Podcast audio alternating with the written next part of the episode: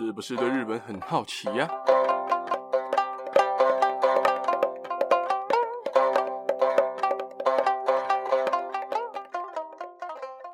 萨利哥哥，萨利妈妈，皆さん大家好，大家好，我是巴基亚哈。今天呢，就是新闻时事的时间啦。今天总共有四则新闻，那么就话不多说，直接开始来啊。第一则，《奇缘记》睽违了两年，终于重开了。诶，《奇缘记》哦，不是《纸鸢记》，是《奇缘记》。我在这边先跟大家稍微科普一下啊。誉为日本三大祭之一的京都奇缘祭，因为严重的疫情已经停办两年了，今年终于恢复了。虽然我觉得日本的疫情 今年好像也没有比较好，因为疫情停办的关系，所以恢复的时候参加的民众也是非常的多。而奇缘祭是从西元八百六十九年开始。这一开始是在瘟疫流行期间，为了向神明祈愿而举行的。而久了之后呢，祭典的规模也越来越盛大，最后到现在变成日本的三大祭之一哦。祈愿祭呢，在七月连续举行了一个月，其中最重要的三摩巡行举办在十七号和二十四号。而三摩巡行呢，是大型的花车巡游，花车会采用大量精致的装饰以及工艺品，例如染布啊、雕像啊，还有织品哦。由于花车上挂着大量的装饰，所以花车也被称为移动的美术馆。而在每年呢，都会遵循传统选出一位当地的少年担任神使，也就是神明的使者。在七月十三号到七月十七号的第一场游行结束为止，他都会坐在其中一台花车上面，而且双脚是不能落地的。而三摩巡行呢，在日本的时间早上九点举行，花车会慢慢的从室内的道路开始走。在笛子啊、太鼓等等的乐器的伴奏下，以及千夫中气十足的口号声下，现场的民众欢呼声此起彼落，气氛也非常热闹。但因为主办单位为了减低染疫风险，仍然要求所有参与祭典的工作人员要打齐疫苗，毕竟防疫还是第一位重要的。嗯，说实在，真的蛮想参加看看，在推特或日本人的抖音上看起源祭的盛况，真的蛮想参与看看。等什么时候疫情减缓了，再看看能不能去参加看看好了。再来呢，第二则，咒冲上日本 Netflix 恐怖片第一名。这个月八号的时候，咒在 Netflix 上面上线了，我也给它分三天看完了。看完之后一个感想就是，还好我没有去电影院看哦。那个时候超期待，但是又因为各种关系、各种奇怪的事情，所以导致我没有办法去电影院看，所以就很期待在 Netflix 上线哦。而在 Netflix 上线之后，网上过了两三天吧，才去看。才把它看完，我真的是隔了两三天才把它全部看完，真的是看了一个哇，真的是一个心惊胆跳的那种感觉。而咒呢，是一个讲述地方民间信仰的一个恐怖片啊，它也可以说是惊悚片啊。在这边我也不会爆雷，我怕还有很多人没看过这一部哦。比起讲剧情或是电影哪里拍的恐怖，我更想分享一个推特的贴文。而这个贴文呢，之所以会想要特别拿出来，特别特别拿出来跟大家分享。也是因为他是日本恐怖动画的大师，不知道大家有没有看过《Another》这部动画？而这部动画应该也是蛮多人的心理阴影啊。而连《Another》的原作者临时行人老师都在自己的推特上面说，这部电影如果不是常看恐怖电影的观众，的确会在看的过程中一直被吓到。而且他还说，因为他已经习惯这样恐怖的感觉，所以他更多的是觉得，诶，这部拍的很好。而台湾的咒，因为真的太恐怖了，所以在日本地区的 Netflix 直接冲到第一名哦。而且如果去推特看日本人对咒这部电影的评价，真的都超高的，甚至有些人还说，哎，超越了日本的恐怖电影。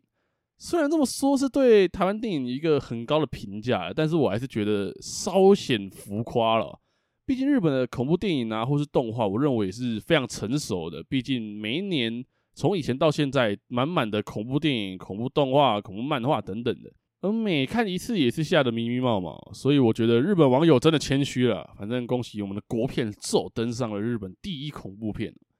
再来第三则新闻，这一则新闻比较短，但是真的很值得分享。在日本的石川县研发的一个高档葡萄叫做浪漫红宝石，听起来就很厉害嘛，浪漫的红宝石。在七月十五号，金泽市中央批发市场举行了竞价的拍卖，在出货的一百八十七串葡萄中，有一串以天价的一百五十万日元成交，一百五十万哦，直接超过去年的一百四十万日元的记录，连续四年创了新高。而根据日本全国农业协会联合会的石川县总部称，买下这串一百五十万浪漫红宝石的买家是石川县内高级旅馆的相关人士哦。说实在的，平常在水果摊买个葡萄，买个一百五就要考虑很久，两百块、两百二、两百四，哦，考虑很久啊。哇，真的没想到一串葡萄竟然要一百五十万日元，一百五十万诶，台币四十几万买一串葡萄诶，哇，有钱人的花费真的不是我们这种市井小民能够想象的。好啦，那么讲完天价水果之后，要来跟大家分享这一周最后的一则新闻啦。在日本时间的七月二十四号晚上八点，日本九州鹿儿岛的樱岛火山大规模喷发哦，而火山大型碎屑还喷到二点五公里远，火山避难警戒也直接升到最高的五级哦。在跟大家讲关于火山的喷发过程之前，先跟大家介绍关于樱岛火山的资料。樱岛火山是位于日本九州南部鹿儿岛湾内的一座活火山。它的面积总共七十七平方公里，高度是海拔一千一百一十七公尺，由北中南岳三座火山体组成哦。而这次火山喷发的则是南岳。樱岛火山的喷发其实是相当频繁的，几乎每一天都会有小型的火山喷发。观测史上最多的一年其实很近哦，在二零一一年总共喷发了九百九十六回。也就是一整年总共喷发了九百九十六次哦，而迄今为止，樱岛火山大型喷发的次数总共有十七回哦。其中，一九一四年大爆发的火山灰还掩埋了黑神神社的鸟居，并且熔岩将樱岛和隔壁的大隅半岛连接在了一起，所以就能知道那一次的火山爆发有多么的危险。而这一次的火山喷发也属于大型的喷发，日本气象厅从上上礼拜就观测到樱岛的地壳变动，还有山体膨胀等等的迹象。而南岳，也就是这次喷发的火山体，在二三二四总共喷发了四次，火山灰在最高的时候还窜升到了一千两百米哦。而日本气象厅在日本时间二十四号的晚上七点，将鹿儿岛市的警戒级别直接从三级提升到最高的五级。气象厅指出，鹿儿岛市的有村町以及古里町等地区，因为距离喷发的南岳以及附近的昭和火山口只有三公里远，所以需要严防大块的熔岩。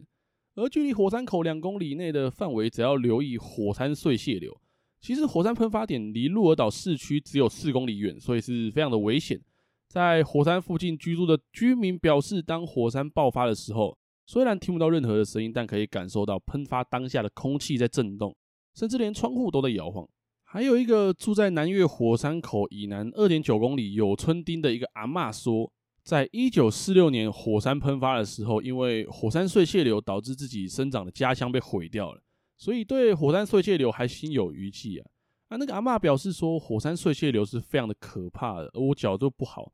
所以如果需要疏散的话，我不知道该怎么办，这让我非常烦恼。而根据了解，日本从一九八九年宣布火山喷发警戒级别之后。这是第二次发布最高的五级警戒，也是第一次对樱岛火山颁布最高级别的警戒哦。而第一次的发布是在二零一五年口永良部岛火山的喷发哦。至于日本的火山喷发警戒等级是怎么分类的，晚上可以看我的 IG，我会帮你们解答。还有这次的火山喷发并没有造成任何的伤亡哦，真的是可喜可贺。但是火山喷发真的超恐怖的，光想我们台北的大屯火山啊。或是富士山那样的火山一旦喷发，那真的不得了，会出大事的。希望他们都不要发生大规模的爆发，轰到市区里造成灾情。好啦，那么今天的四则新闻就大概说到这边了。呃，话说谢谢各位这么捧场，看到关注人数越来越多，感觉有点开心啊。再拜托各位，如果你身边有喜欢日本文化啊或者是会关注日本新闻时事的朋友，可以把这节目推给他们，分享一下，大家一起来认识日本。如果没有时间，比较没有时间，或是比较不习惯用听的，那也可以追踪我的 IG，会时不时的分享关于日本的东西，还有日本的美景。如果有看到各种日本的美景照啊，或是任何在日本看到觉得不了解但很好奇的事情，都可以到 IG 找我聊聊，说不定哪天就会看到你好奇的事情出现在集数里面了。那么就最后一样。如果你和你的家人朋友们有在关注日本的新闻时事的话，听完这一集不妨订阅、关注、分享给你的家人朋友们。还会在之后每个礼拜天上传日本的新闻时事的时候，可以在第一时间就收到通知。在之后也会有更多的日本新闻时事分享给大家。那今天就先讲到这边喽，大家拜拜。